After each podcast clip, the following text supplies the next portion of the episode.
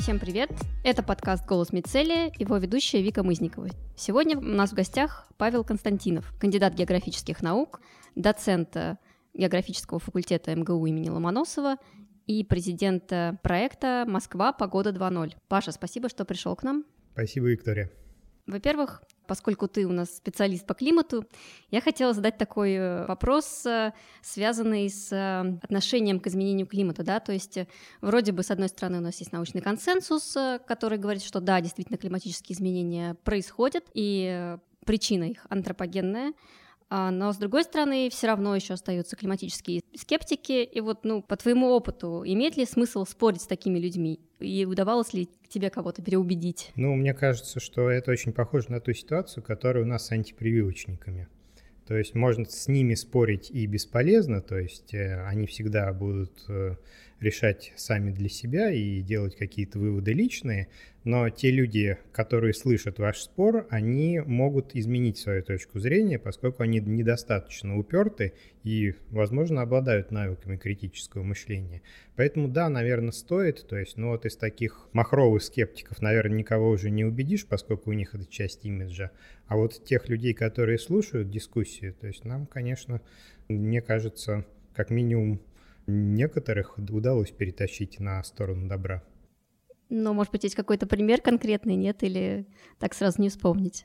Сейчас э, не хочется, наверное, называть имен, но некоторых вот именно с экологических угу. таких вот э, блогеров, в принципе, то есть удавалось именно потому, что они попадали в свое время, видимо, в период обучения или, может, чуть позже, или в период э, рабочей деятельности, просто под вот эту вот скептическую пропаганду, и когда невозможно послушать две стороны, то нельзя сделать и выбор есть нет, положительные примеры есть, да. Вот э, по поводу обучения.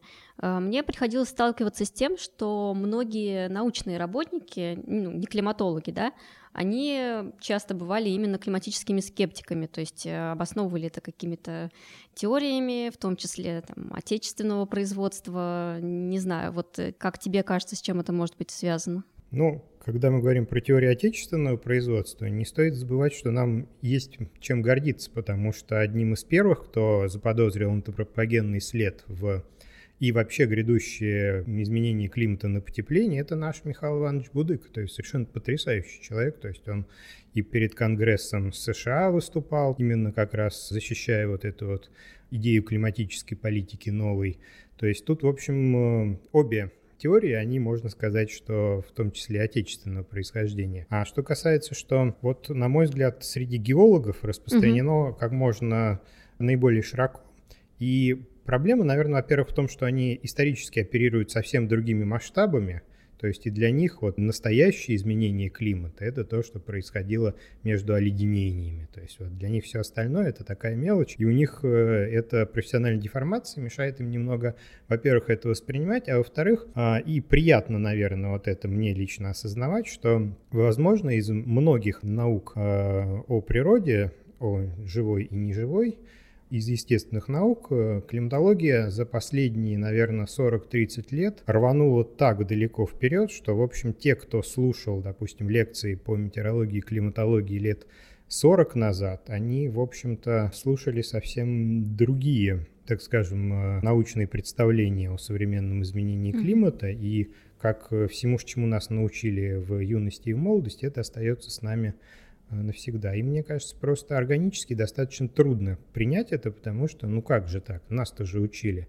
что климат движется к похолоданию, и так действительно было еще, если мы заглянем вот туда вот чуть подальше в историю такого климатического, метеорологического образования. Ну и что далеко ходить? В принципе, еще когда появился Киотский протокол, mm-hmm. еще тогда, если быть совсем откровенными, то наверное, к научной обоснованности вот того, что именно антропогенный фактор является сейчас основным, была очень слаба. То есть э, мы сейчас можем говорить об этом уверенно, а лет 20 еще назад об этом говорили с большой осторожностью, то есть взвешивая все за и против. То есть тогда еще научный консенсус как таковой не сложился на момент принятия Киотского? Был более слаб и было меньше угу. доказательств. То есть поскольку невозможно, у нас нету в распоряжении второй планеты угу. Земля, чтобы взять и посмотреть, как на ней все это происходит. А технологии, например, эм, суперкомпьютерного моделирования, они немножечко отставали, потому что ну, не было такого количество вычислительных мощностей по всему миру, которые есть сейчас, и к тому же было собрано огромное количество новых свидетельств. Это и керн, и ледяные керны от э,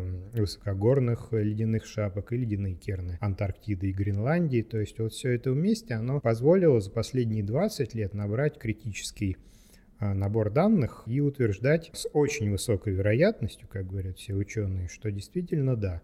То есть возможно, возможно, мы чего-то не знаем определяющего, то есть, но, скорее всего, эти вероятности оцениваются в 90-95%, это достаточно высоко, что антропогенный фактор, конечно же, является определяющим, а это является, наверное, достаточной основой для того, чтобы принимать, в общем, и экономические, и политические решения. Вот, да, как ты сказал, что климатология последние 20 лет сделала огромный рывок, да, и с другой стороны, поскольку она становится основой для принятия экономических и политических решений, она вот одновременно оказывается в каком-то таком центре напряжения этого политического, политической борьбы, да, ну, то есть это как-то сказывается вообще на твоей работе в обычной там ситуации, или это просто где-то вот такое фоновое э, ну вот, э, к счастью, наверное, именно на работе не очень сильно сказывается. Вот я знаю случаи, что сказывалось где как раз вот лет 20 назад, когда очень э, хорошо слышались голоса специалистов, которых спонсировали, например, нефтяные компании, то есть и которые топили за естественный фактор. То есть, ну, в общем, это сошло на нет. Вот, скорее всего, сейчас основная проблема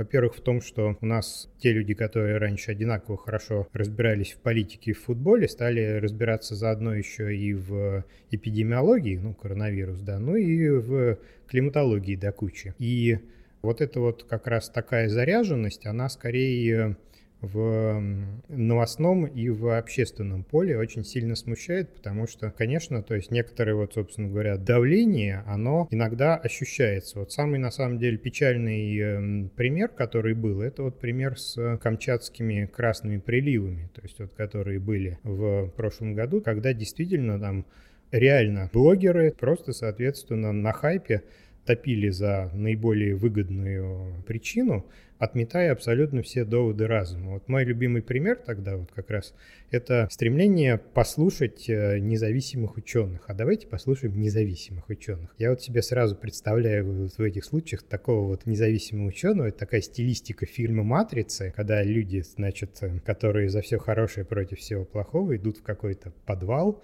где обитает тот самый независимый ученый, задают ему какой-то такой важный вопрос, ну, допустим, он физик, да, там, и он им отвечает, ну, сейчас, минуточку, я сейчас на своем домашнем адронном коллайдере чего-нибудь там сделаю. То есть вот это просто, конечно, такой кичи нонсенс, но реально, то есть вот как бы в силу того, что научная деятельность, она как-то мало увлекает людей в последнее время, и мало людей, которые знают, как она происходит, то есть им трудно представить, что, в общем-то, как бы ученые не обладают такой корпоративной этикой, и независимых ученых не существует просто потому, что им тогда было бы негде работать. И если мы находим независимого специалиста, который вот нигде не работает, но активно, соответственно, как он утверждает, что-то знает, то в большинстве случаев, не скажу, что во всех, но это просто человек, уровень которого настолько низок, что он просто никому не нужен.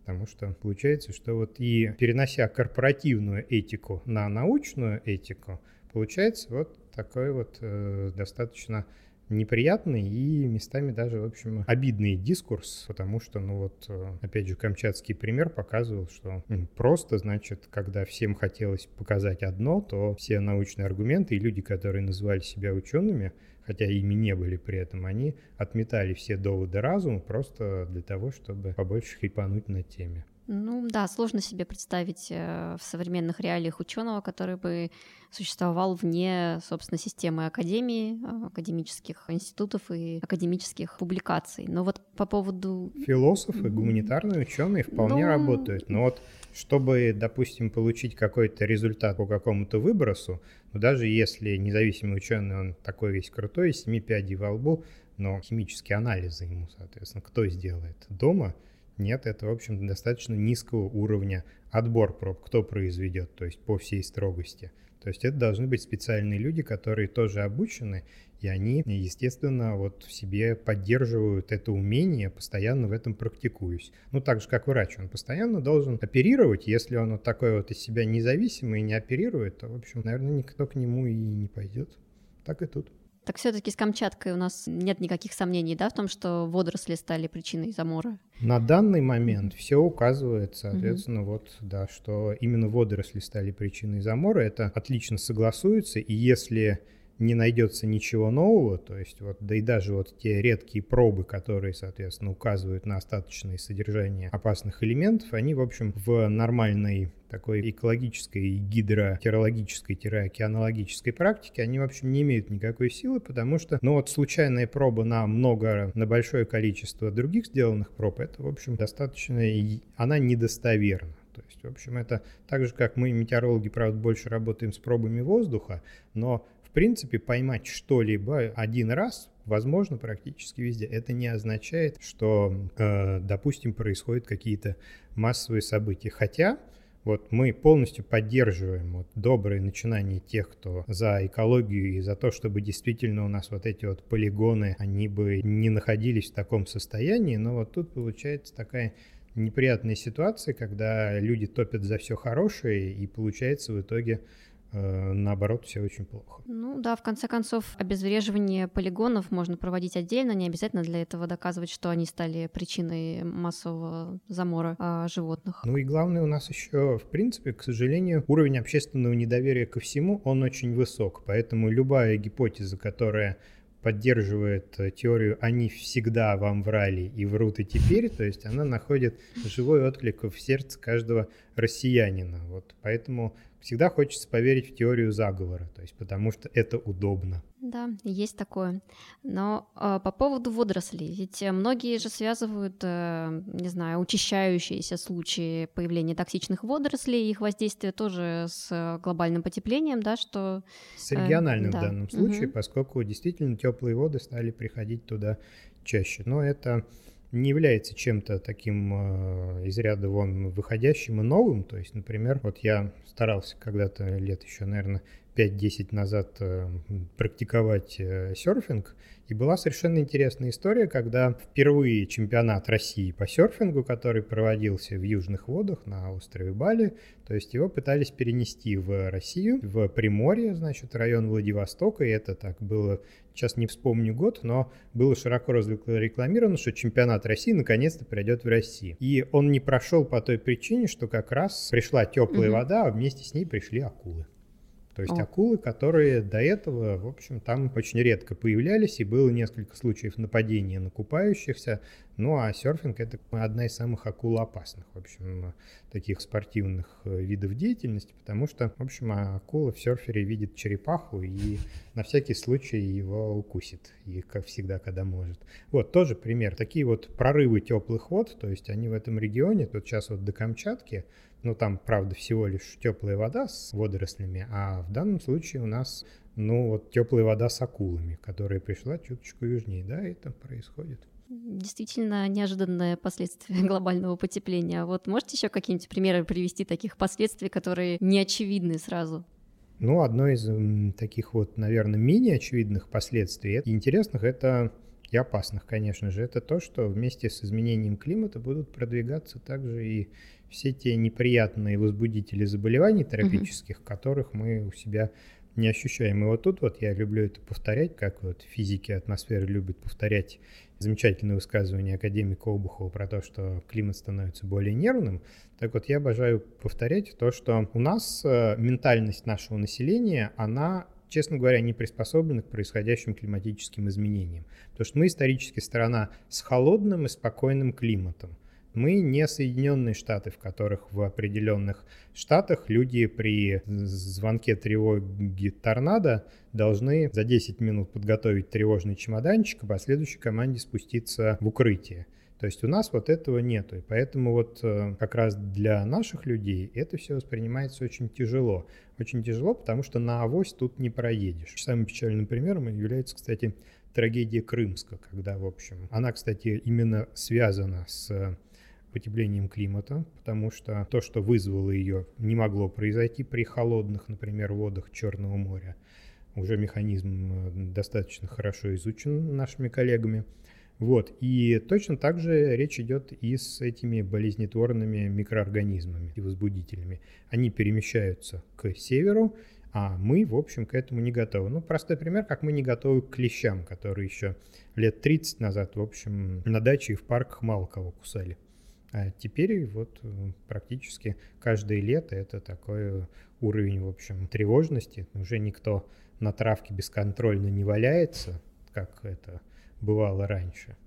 Поэтому вот, наверное, одно из самых неожиданных это может быть такое последствие – а другое, например, это вот, что таяние Арктики, которое, казалось бы, должно сделать э, потепление более серьезным, оно, в принципе, может вызвать похолодание зим, например, в Западной Европе. То есть, mm-hmm. когда весь лед в Арктике стает, то есть исследования, которые убедительно показывают, что за счет того, что изменится атмосферная циркуляция, то э, зимние периоды в Западной Европе и Великобритании станут более холодными. А, ну вот по поводу воздействия климатических изменений на нас, хотелось бы задать такой вопрос. Есть такой предрассудок, что климатические изменения, они вообще не про нас, это будут где-то там, где-то в будущем, вот пусть там, не знаю, наши внуки с этим разбираются, ну, есть какой-то вот такой пример, который, может быть, ты используешь, чтобы показать, что это не так, что это на нас уже сказывается? Ну вот Крымск, Крымск во-первых, да? на самом деле жертвы Крымска, угу. во-вторых, жертвы волны жары 2010 угу. года. В Москве это на секундочку 11 тысяч человек, а вообще по России 54 тысячи. Угу. Это население небольшого города. И для абсолютно циничных экономистов там, в общем, есть даже цифра, если не ошибаюсь, полтора процента ВВП. То есть это тот урон, который наносит 44 дня вот такой вот жаркой погоды без э, единого дождя. Ну, например. То есть это все, к сожалению, уже рядом, и чем э, дольше мы будем это отрицать, тем больше негативных последствий мы получим и для экономики, и для человеческой жизни. На мой взгляд, ну, и на, на взгляд, нормальных людей, человеческая жизнь, в принципе, бесценна. И нам нужно, вот, собственно говоря, как минимум, конечно, раскошелиться и тратить на то, чтобы как можно большее количество вот людей подстраховать в этом плане. Кстати, есть и положительные примеры. То есть Европа, которую это накрыла в 2003 особенно Францию, в которой кондиционированных помещений в исторических зданиях было немного, они, в принципе, вот к 2019 году, когда к ним более слабая волна пришла второй раз, они уже были готовы. То есть были, вот как у нас, знаете, в Собесах, вот эти вот помещения, в которые пожилые люди могут просто прийти пообщаться в комфортную угу. температуру, если дома слишком жарко и на улице слишком жарко. Вот это вот те самые нормальные явления адаптации – которые нам следует развивать, и не стоит никоим образом э, жалеть на них деньги и финансирование, потому что это, в общем, речь идет о выживании нас и наших с вами родственников, как наиболее пожилых, так, кстати, и совсем молоденьких, потому что вот к жарким событиям наиболее восприимчивы не только пенсионеры, но и вот маленькие детишки в возрасте до двух лет. А, то есть уже есть какие-то показания, как, например, э, волна жары в 2010 году подействовала на маленьких детей, да, или... Ну, в основном угу. выкашивает от пожилое угу. население, то есть и маленьких детишек. Угу. Точно медицинскую причину воздействия на детишек я сейчас не воспроизведу, угу. а вот с пожилыми тут все очень просто, то есть изношенная сердечно-сосудистая система ну, да. не выдерживает вот этого стресса. Ну и, кстати, для всех наших слушателей, вот если летом, допустим, вы хотите свое здоровье как-то подстраховать или наоборот страдаете, например, бессонницей, самое первое, на что следует обратить внимание, это вот температура той комнате, в которой вы засыпаете. То есть если она сильно превышает критическое значение, которое сейчас в районе оценивается для России где-то в районе 24-25 градусов, то, в общем, вы свою сердечно-сосудистую систему немножко гробите. Поэтому если есть возможность, то и сон станет лучше, и здоровье сбережете. Ясно. Вот 2020 э, год э, по оценкам климатологов, насколько я понимаю, был либо самым теплым, либо вот одинаково с 2016 годом.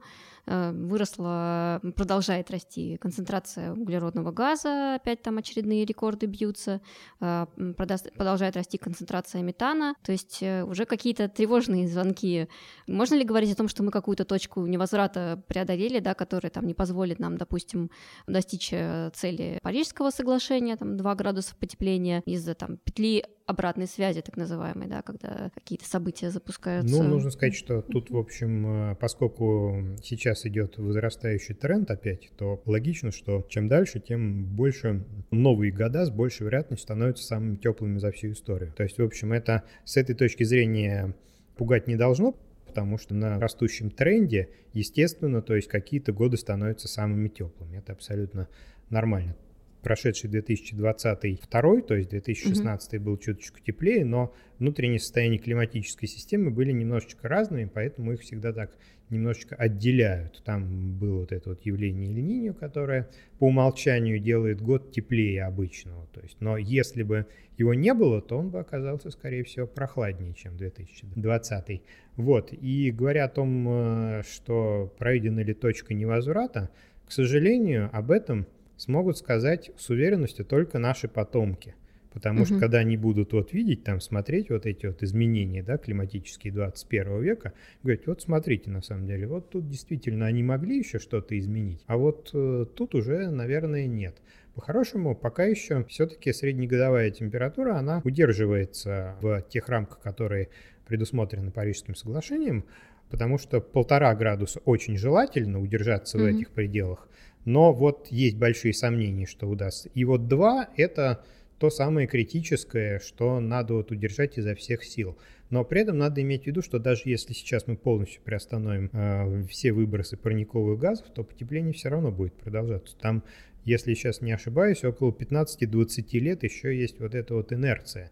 То есть, угу. и мы сейчас, в принципе, можем приблизительно оценить, какова она, но вот уже приближаться будет как раз к этим критическим значениям. Поэтому времени на раскачку, к сожалению, в данном плане у нас, наверное, Ясно. уже нету, потому что мы не знаем. Возможно, процесс будет усиливаться с по ходу роста. То есть, например, еще вот подрастет немножечко и допустим, тренд сменится на более растущий. То есть там, в принципе, модельные эксперименты, они показывают некоторую неопределенность. Если смотреть на наиболее успокаивающие границы, то там вроде как пока укладываемся. А если смотреть на самые опасные, то, в общем, мы уже близки. Поэтому нужно принимать меры неотлагательно, и вот в этом плане как раз движение а, молодых людей, то есть которые говорят, что они могут не успеть, в общем-то, пожить в нормальном мире, если сейчас ничего не сделать, оно, конечно, не лишено вот такого вот беспокойства, потому что вот э, мир, в котором происходит вот это неконтролируемое потепление климата, он достаточно опасный. Он будет, э, вот жители России, как раз вот, например, как мы уже говорили, страны с холодным, спокойным климатом исторически, будет постоянная бомбардировка а, опасными явлениями погоды. Это как раз то, на что мы надеемся всегда, что авось пронесет. И вот экономический ущерб от них – это от градобитий, допустим, сельскохозяйственных посевов на юге. Это опустынивание в тех традиционных сельскохозяйственных районах, на которых мы сейчас живем. Это вот эти вот сильнейшие снегопады, которые будут, допустим, прерывать э, и авиа, и дорожное сообщение в зимний период. То есть вот это все будет такими вот партизанской тактикой мелких уколов очень сильно делать нашу э, жизнь экономически и вообще и в других отношениях довольно тяжелый. Вот э, по поводу изменения климата отмечать, что на территории России, да, оно идет более быстрыми темпами, да, чем общемировое. То есть получается такое неравномерное распределение. С чем это связано? Ну да, у нас приблизительно uh-huh. в два раза интенсивнее, чем в среднем по миру. Uh-huh. А в Арктике там вообще в три с половиной, в четыре. Ну, с Арктикой, в принципе, поскольку мы как раз, у нас э, большая часть территории, она к Арктике-то близка, это, в общем, напрямую в том числе связано с э, таянием э, многолетних льдов, то есть они за счет так называемого альбедного эффекта, когда от белого льда отражается много солнечной энергии, а от темной воды гораздо меньше, вот за счет того, что льда меньше, большее количество солнечной энергии в летний период усваивается и становится теплее. Ну и причина, конечно же, вся вот эта глобальная атмосферная циркуляция, которая э, создает вот на те, в среднем на территории России вот такой вот hot-point глобального потепления, то есть региональное, усиленное региональное потепление, но мы не одни такие. Есть много других территорий, на которых опасности другие, но, в общем-то, не менее серьезные. То есть если мы возьмем, допустим, проблемы Нидерландов, которые вынуждены пересматривать каждые пять лет свои гидротехнические сооружения из-за повышения уровня океана, или Индонезия, может быть. Индонезия. Давайте возьмем mm-hmm. более приятные регионы, хотя Индонезия тоже весьма приятна. Мальдивы те же самые. Там, э, в общем, некоторые острова могут уйти под воду. В принципе, уже безвозвратно. Поэтому тут э, как раз та стратегия, то, что, возможно, стоит э, всем сплотиться и подумать, как этого всего избежать, она достаточно разумна, именно потому что ну, невозможно будет э, остаться посредине всего этого хаоса страной, которую это не затронет. Вот сейчас очень популярно считать, например, количество климатических мигрантов, которые усилится к середине 21 века. То есть это те люди, которые не из военного конфликта, который можно, в общем, как-то пригасить, можно прекратить, там усилиями ООН пригрозить правительством, чтобы они э, вели себя поаккуратнее. А вот э, тут это люди, которые просто будут беженцами из тех мест, где климат станет невыносимым. Им нужно будет куда-то деваться, они будут э, естественным образом перетекать в другие регионы, то есть mm-hmm. и друг, другие регионы вынуждены будут с этим считаться. То есть вот это социальная проблема. Смотрите, мы с вами вот от океанологии и такой вот физики атмосферы потихонечку переходим, в философию немножечко заглянули, но мы переходим в такую социологию и политику, потому что без них никуда. Ну, насколько я понимаю, войны и климат — это тоже взаимосвязанный процесс, потому что вот э, в Африке, в том же самом Сахеле, получается так, что недостаток ресурсов, вызванный климатическими изменениями, в том числе, приводит и к конфликтам вооруженным, к борьбе за эти ресурсы и, соответственно, к большему количеству беженцев тоже. То есть тут и сложные это, И есть исследования, которые показывают, что, в общем, сирийский кризис, он тоже частично климатообусловленный. Угу. Тут такие мнения тоже есть. Ну а если, допустим, так вот углубиться не в климат, а даже в погоду, когда вот э, технологии воздействия, искусственного воздействия на климат, они э, выплыли на мировой рынок, то есть там вот э, молодая Россия активно продавала их странам засушливым климатом, то есть вот те самые технологии усиления и сцеживания осадков, которые мы используем перед 9 мая, например. В определенный момент кризис возник из-за того, что одна из стран просто вот все имеющиеся потенциально там, осадки в данном регионе, она их просто сцедила все у себя, и у соседей началась реальная засуха. То есть там привлекали международные организации, чтобы этим разобраться, потому что случай был действительно такой, в общем, неожиданный и непривычный. Выяснилось, что нельзя вот этот геоинжиниринг и даже э, управление погодными технологиями применять абсолютно бездумно, как э, нам казалось, что все неисчерпаемо. Те же самые китайцы, которые, в общем, построив у себя в неправильном месте, ну, это, конечно, было сделано э, без злого умысла, построив в неправильном месте ветровой парк, то есть парк ветряков, и тем самым немножко ослабив скорость ветра в определенном регионе, в некоторых городах это вызвало сильное ухудшение качества воздуха. То есть ветер, проще говоря, перестал раздувать все вот эти продукты промышленной деятельности, с которыми вот он раньше худо-бедно справлялся, а вот ветропарк его таким образом подкосил. Поэтому вот э, очень многое связано и имеет, э, так скажем, далеко идущие, не всегда предсказуемые последствия, поэтому Тут э, надо очень активно работать головой и желательно всем вместе. По поводу совместной работы. Вот э, уже Киотский протокол был принят в 97 году, да? Но он тоже подразумевал какие-то меры по снижению выбросов, но при этом мы видим, что тренд э, на рост выбросов продолжается, и то есть, насколько я понимаю, там с 90-го года э, до настоящего момента было больше выбросов сделано, чем там э, с середины 18 века до 1990 года. Не знаю, правда, насколько как бы эти данные релевантны, но вот э, как же так получается, что несмотря на все соглашения, мы все равно не сокращаем выбросы, а продолжаем их наращивать? Ну, Виктория, тут э, ответ очень простой. Дело в том, что, например, для России это не так. У нее максимум выбросов приходился как раз вот на 90-й год.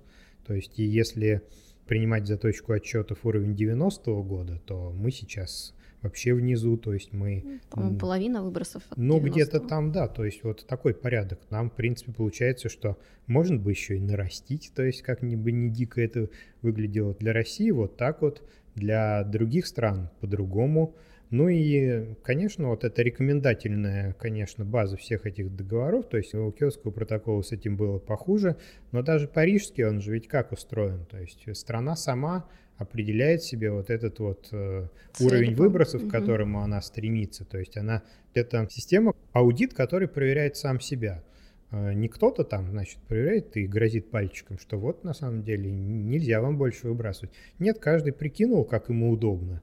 И где гарантия того, что вот э, когда всем удобно, это в итоге приведет к нужному результату?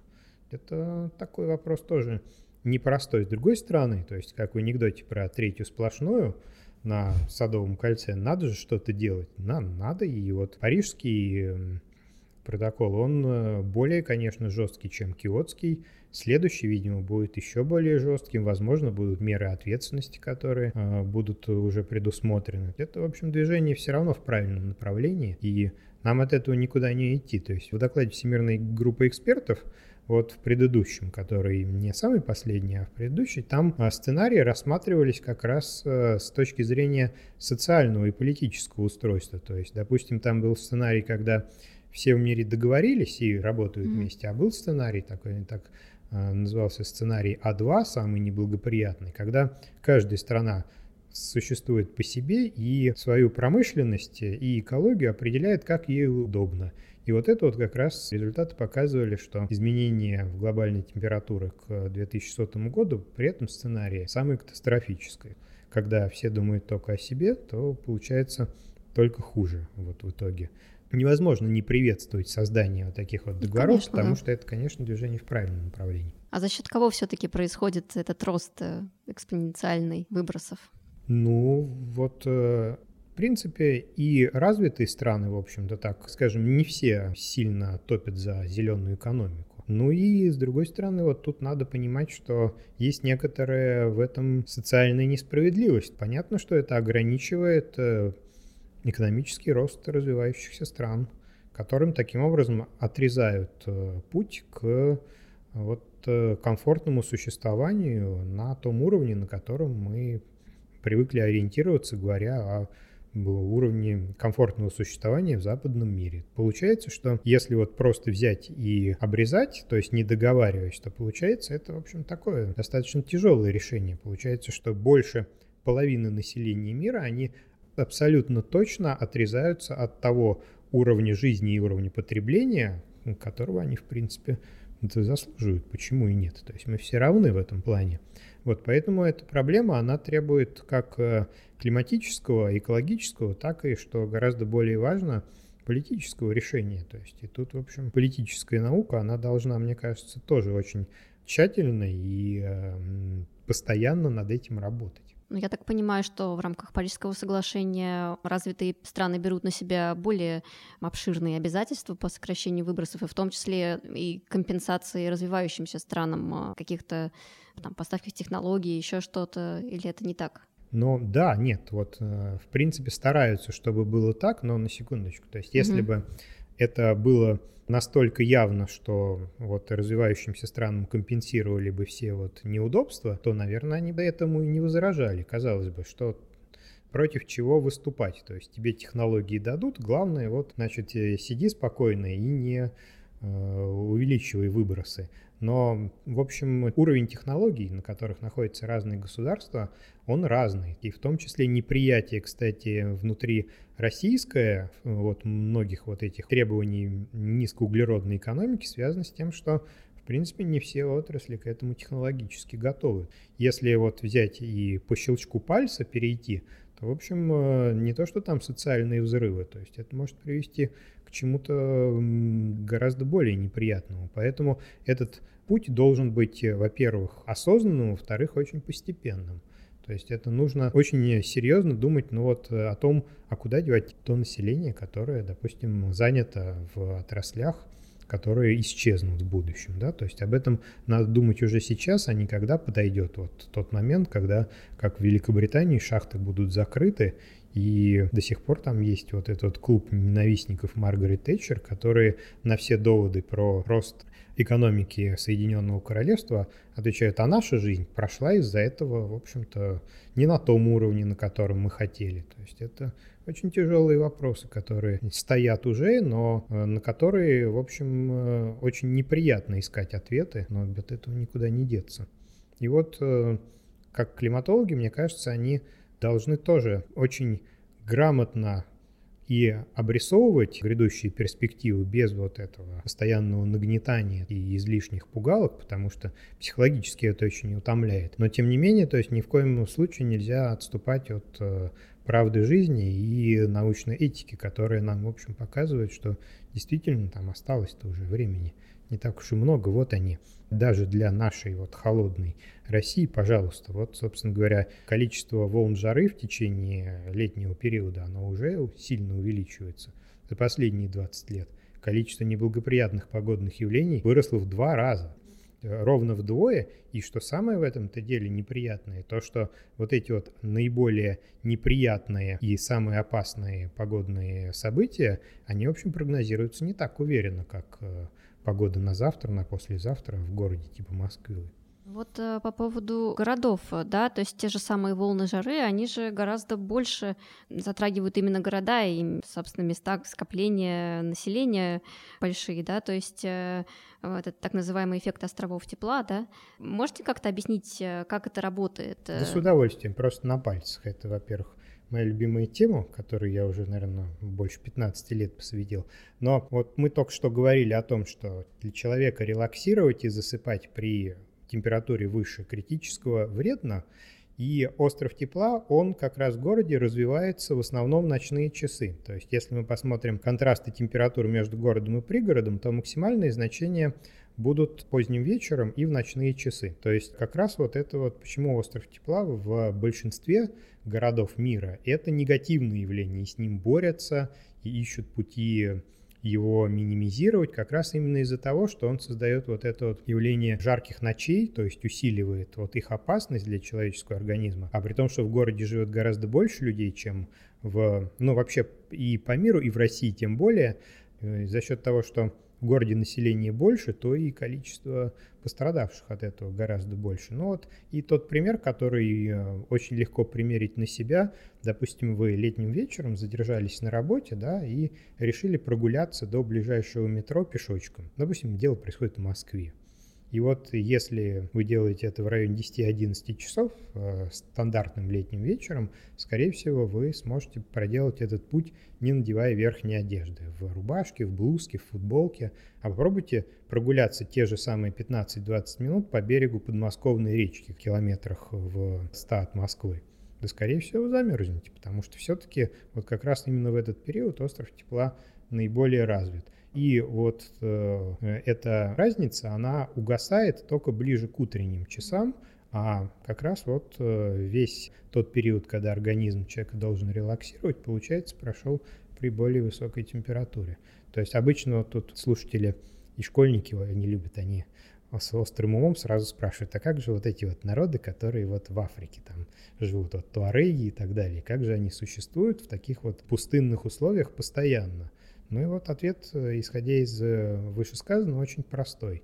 Они весь термический стресс, который накапливается днем, за счет очень холодных ночей в пустыне, они таким образом его нивелируют. Такой метод существования, который показывает нам, что если бы в пустыне ночи, допустим, были бы не такими холодными, то мы просто бы этих народностей уже, наверное, не увидели бы. Ну, то есть получается, что причина этого в инфраструктуре городов, в асфальте, который выделяет э, тепло, не знаю, в наших зданиях, которые тоже... Плотные застройки, если угу. быть точным, потому что как раз э, вот если представить себе пучок энергии солнечной, который а, направляется вот в городе, во-первых, в застройке путем многочисленных переотражений он теряется и отдает практически всю свою энергию. Если он падает на ровную поверхность, допустим, зеленого луга, то как минимум э, у него отражается около 25% солнечного излучения. А в городе практически все вот это вот теряется. И, конечно же, теплоемкость всех наших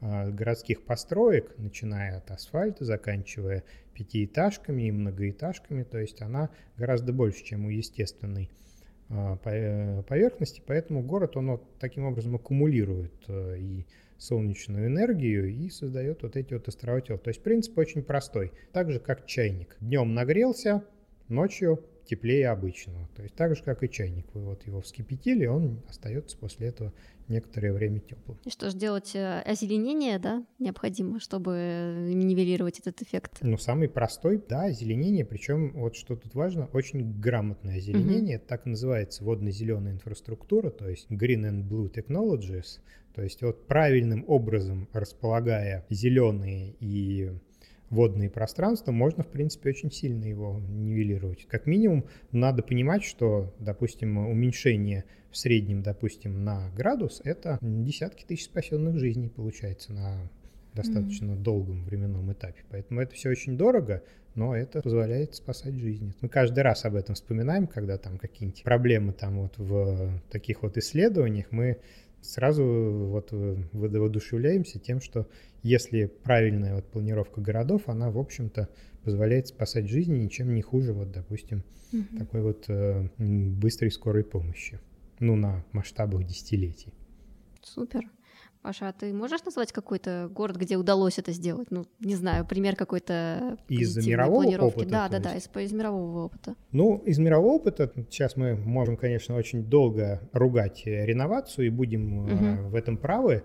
Но вот нужно понимать, что вот э, в Германии, которая долгое время лидирует вот в этих вот технологиях, как минимум вот в Европейском Союзе абсолютно точно, там были тоже огромные проблемы, когда, например, перестраивали достаточно большой город, Штутгарт. Там э, для того, чтобы улучшить качество естественной вентиляции, то есть там рядом находятся горы, и горно-долинный ветер, он меняя свое направление дважды в сутки, очень неплохо, в общем, город продувает. Один раз в одну сторону, другой раз в другую. Но для того, чтобы это все работало, застройка должна ему не мешать.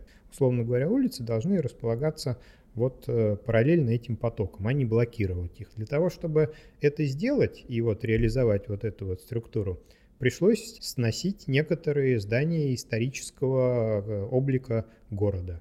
То есть и местное население, оно ходили, они протестовали, потому что это, в общем, часть их детства, там, если хотите, часть их естественной среды. То есть и очень тяжело договаривались, то есть что-то снесли, что-то оставили. То есть как-то вот очень тяжелые были вот эти вот договоренности. Нам кажется, что вот только у нас в России, значит, то там а, люди глупые не понимают, что все для их блага, либо, значит, Правительство не учитывает э, желания населения. Но эта проблема, вот она была, например, там тоже очень острая. Э, мы прямо там как раз вот э, имели возможность пообщаться и с очевидцами, и с активистами, и с теми, кто, например, вот принимал решения, то есть чтобы с большим удивлением я лично убедился, что ситуация не сильно отличается от нашей российской, mm-hmm.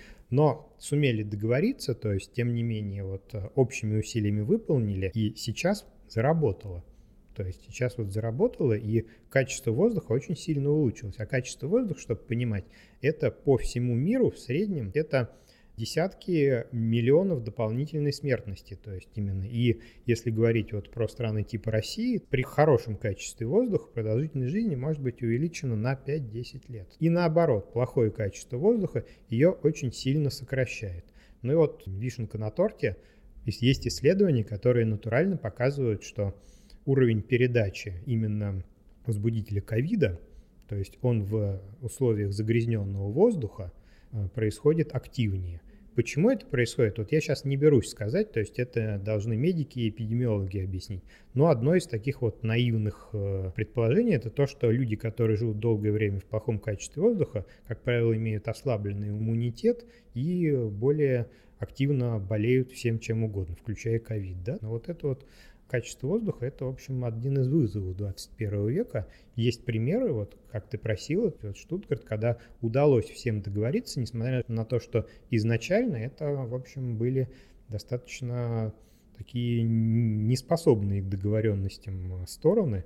В одних было... Городозащита с одной стороны, экология города Нет, с другой. Там, там были как раз экологию с одной стороны, mm-hmm. вот сверху, там э, именно задача была сделать ну, экологию да, я и говорю, лучше. экология чтобы... с одной стороны да. и городозащита с другой. Нет, я бы сказал, Нет, не, не градозащита даже, это какой-то защита исторического облика, вот так вот, потому что там вот этот Штутгарский вокзал, я помню, что вокруг него было очень много сломанных угу. копий, потому что для местного населения это Символ священная города. корова, да, то есть угу. это вот, ну, я не знаю, как у нас там здание МГУ снести там или сталинские высотки все взять и убрать. Да нет, наверное, все равно как бы, то есть Москва большая, а Штутгарт он относительно угу. маленький. Вот, поэтому есть примеры, когда удается договариваться, а есть примеры, когда вот э, очень э, такие интересные технологии вот в Японии для того, чтобы это реализовать, вот это усиленное продувание, инженеры разработали технологию, которая доставала холодненькую воду из глубин Токийского залива, то есть представляете себе уровень да, вмешательства, понижалась температура над заливом, и за счет контраста температур усиливающийся бриз продувал не 2-3 э, района Токио, а весь Токио насквозь, и очень сильно улучшал качество воздуха вообще во всем он сейчас чуть ли не один из крупнейших, кстати, городов мира, если не самый крупнейший. И вот это вот совершенно потрясающее инженерное решение, оно так и не было реализовано. Хотя, казалось бы, именно из-за того, что, в общем, и бюрократические проволочки, кому-то что-то не понравилось. Вот, например, негативный пример, когда вот был хороший э, план, то есть, но договориться не удалось. Да, жаль. Но мы вот э, достаточно подробно объяснили влияние изменения климата на летние температуры, в том числе на учащение волн тепла. А может быть, немножко коснемся зимних тоже, то есть станут и, может быть, уже становится у нас теплее зимы, и, может быть, это как бы снижает э, смертность зимой, которая обычно выше. Да, и вот как раз это ответ на вопрос, в каких городах городской остров тепла полезен. Как ни странно, он полезен в городах арктической зоны. Именно из-за того, что зимы в нем становятся более теплыми, таким образом вот эта вот избыточная смертность от низких температур, она по идее снижается. Это, кстати, работает и для организаций а, водно-зеленой инфраструктуры, хотя, казалось бы, ну там с водно-зеленой инфраструктурой вообще тяжело. То есть, если мы говорим про Норильск, там, про Воркуту, вот про такие города. А, но получается, что вот географы говорят, что, например, в городах таким образом получается могут э, существовать более теплолюбимые виды растений и животных. Ну, растений в основном, потому что, конечно, животными, видимо, имеется в виду там, микроорганизмы и так далее. А с другой стороны, вот это совершенно, мы этим занялись э, вот впервые 10 лет назад, и одним из совершенно неожиданных следствий это то, что города это такие окошки, в которые мы можем посмотреть, что будет с экосистемами арктической зоны – когда климат потеплеет еще на градус, например.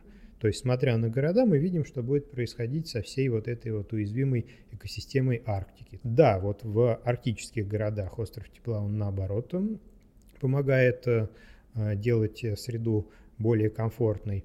А с другой стороны, то есть вот э, у нас есть районы, как раз вот я сегодня с утра смотрел там одну из последних э, наших статей вот по этому поводу, есть, в принципе, регионы, в которых летом, допустим, пока за последние 40 лет, мы не говорим о будущем, но за последние 40 лет уровень теплового стресса в летний период сильно не повысился или вообще не повысился, а уровень холодового, наоборот, упал.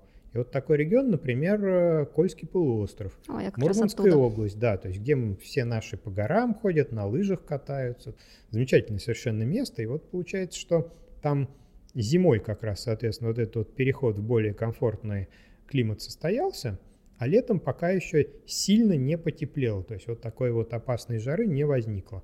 Но нужно иметь в виду, что, конечно, это исключение. То есть есть огромные территории, на которых в России это не так. Юг э, Восточной Сибири, юг Дальнего Востока, там наоборот, вот зима не меняется, а летние температуры, вот именно опасные уровни, они достигаются все более и более уверенно. Ну, я думаю, мы будем а, завершать уже. И мой последний вопрос — это про личные отношения. Понимание масштаба климатического кризиса очень у многих, особенно у активистов, например, вызывает ощущение тревоги, депрессии даже.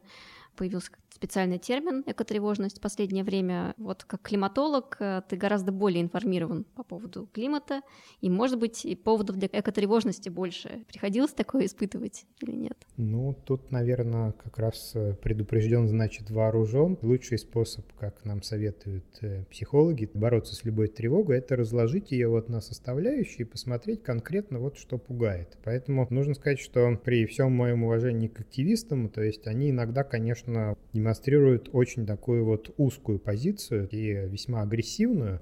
И, видимо, в этом в том числе и кроются причины экотревожности. На мой взгляд, почему-то сегодня мы, Вик, постоянно сравниваем климатологов с врачами. Мне вообще так нравится, с одной стороны. А с другой стороны, ну давай реально посмотрим, что получается. То есть получается, что если бы врач-реаниматолог боялся вида крови, но он, наверное, ничего бы не сделал. У него бы там руки тряслись постоянно, обморок бы падал. Так, в принципе, наверное, и у нас, потому что мы, понимая все, мы знаем, что нужно двигаться вперед, иначе это все не изменить. Ставите диагноз Земле, изучаете симптомы и смотрите, как можно изменить ход течения болезни. Диагноз, я бы сказал, что, в общем, уже поставили до нас. То есть mm. диагноз поставили до нас, а мы, наверное, ищем эти лекарства, потому что в чем э, наше спасение от изменения климата? в двух вещах. Во-первых, сокращение выбросов, но это вам любой скажет. Значит, тут как раз нужно наших любимых активистов послушать, которые как раз вот за это очень топят и делают, в общем, правильно. А второй путь, без которого не обойтись уже, это адаптация. Это адаптация нашего общества к тому, что будет происходить, то есть и нужно уменьшать вот этот вот самый ущерб. И они вот, адаптация и снижение выбросов, это как правая и левая рука. Какую mm-hmm. из рук вы любите больше? Да никакую, без них на самом деле не, одна без другой не работает. Так и здесь. Поэтому и мы вот сейчас э, в основном, ну вот лично у меня как-то так деятельность больше связана именно с прогнозами грамотной адаптации. Нужно же сказать, э, как-то получить какой-то результат, чтобы люди, которые принимают решения, видели, что возможно что-то изменить, потому что у них эта тревожность вполне возможно тоже существует, когда нам понятно, что наступают вот эти вот опасные явления, особенно после того, как одно из них произошло, а что делать-то? Не видно чего, что могло бы на что-то повлиять. И вот как раз проблемы адаптации, на мой взгляд, они сейчас как-то в дискурсе немножко забываются и абсолютно незаслуженно, потому что, напомню, если мы даже вот по щелчку пальца выключим все выбросы, нам еще две декады, 20 лет нужно будет каким-то образом с этим жить и спасать наших там детишек, родителей и так далее. Над этим Роман принципе, надо... Менделевич Вильфанд очень любит э, говорить именно про адаптацию, что нам нужно учиться жить в новом э, мире. А вот это вот, mm Вика, это то же самое, что mm вот с чего мы начали, с того, что наша ментальность, она вообще как бы к адаптации, адаптация в основном происходила словом «авось». Теперь так не получится, надо как-то к ней двигаться. И кстати, адаптация — это ключ к уменьшению тревожности, потому что мы что-то делаем, и это работает.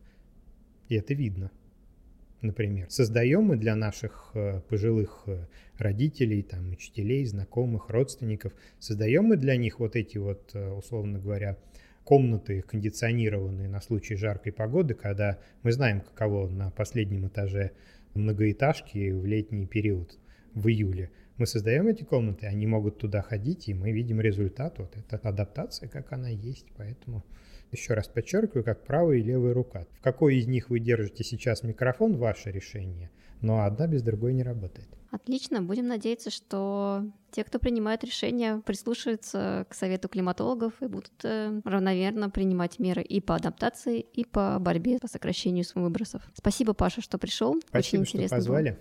разговор. До свидания, до встречи. Всем пока. Адаптируйтесь.